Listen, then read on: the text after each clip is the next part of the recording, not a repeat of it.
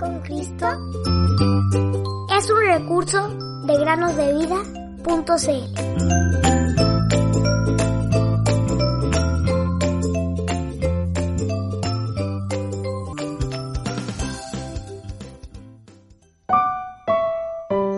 Las aves del cielo que no siembran ni ciegan, ni recogen en graneros, y su Padre Celestial las alimenta. ¿No son ustedes de mucho más valor que ellas?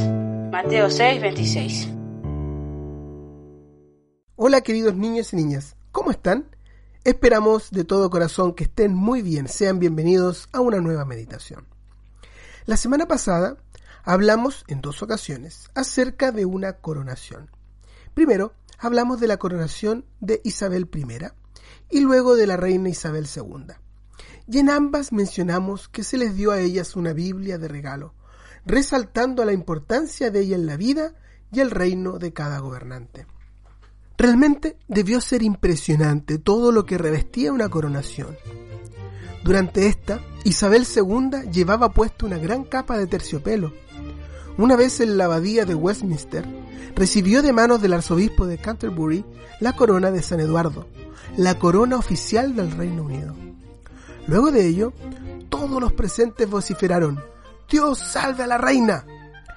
Durante la primera parte de la ceremonia, Isabel también llevó puesta una diadema de diamantes, confeccionada con diamantes, perlas, plata y oro. Esto me hace pensar en otra coronación llevada a cabo hace muchísimos, muchísimos años atrás. Viajemos en nuestra imaginación a una escena particular en la tierra de Israel, específicamente en la ciudad de Jerusalén. Miren, queridos niños y niñas, siempre en su imaginación, a la gran multitud de personas reunidas, de toda categoría de personas, ricos, pobres, mujeres, hombres, adultos, ancianos, soldados, centuriones, sacerdotes y escribas de la ley. Todos ellos están reunidos en torno a un gran acontecimiento. En medio de la muchedumbre hay un hombre que parece ser la causa de tal agitación. Está vestido de un manto escarlata, emblema de la realeza del oriente. Sobre su cabeza hay una corona y se oye el clamor de la multitud, la cual vocifera, Salve, rey de los judíos. Y algunos incluso se postraban delante de él. Sin embargo, de una forma muy distinta a lo sucedido en la coronación de Isabel, una mano se levantó contra ese rey y lo golpeó en el rostro fuertemente. Entonces, nos damos cuenta que la salutación que hemos oído no es más que una burla. La corona no era de diamantes, perlas, plata y oro, sino de espinas.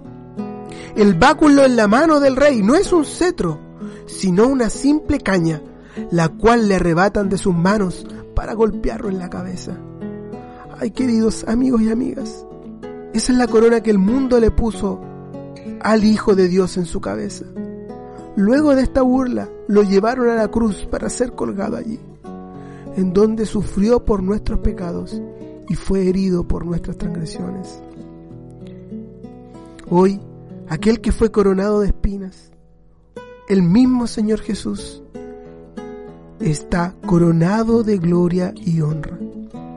Y pronto vendrá a este mundo para reinar como rey sobre todos. Y en ese mismo instante, todos los reyes del mundo se postrarán delante de él. Ya no en burla, sino en total sujeción, pues él reinará con vara de hierro.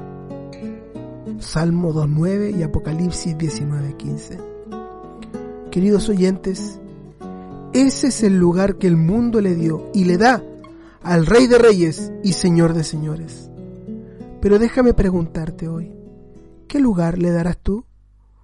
¿Te burlarás hoy de él rechazando su amor hacia ti? Aquel que llevó la corona de espinas te hace la invitación que vengas hoy a él. Ven hoy a Jesús y él te dará la recompensa del vencedor.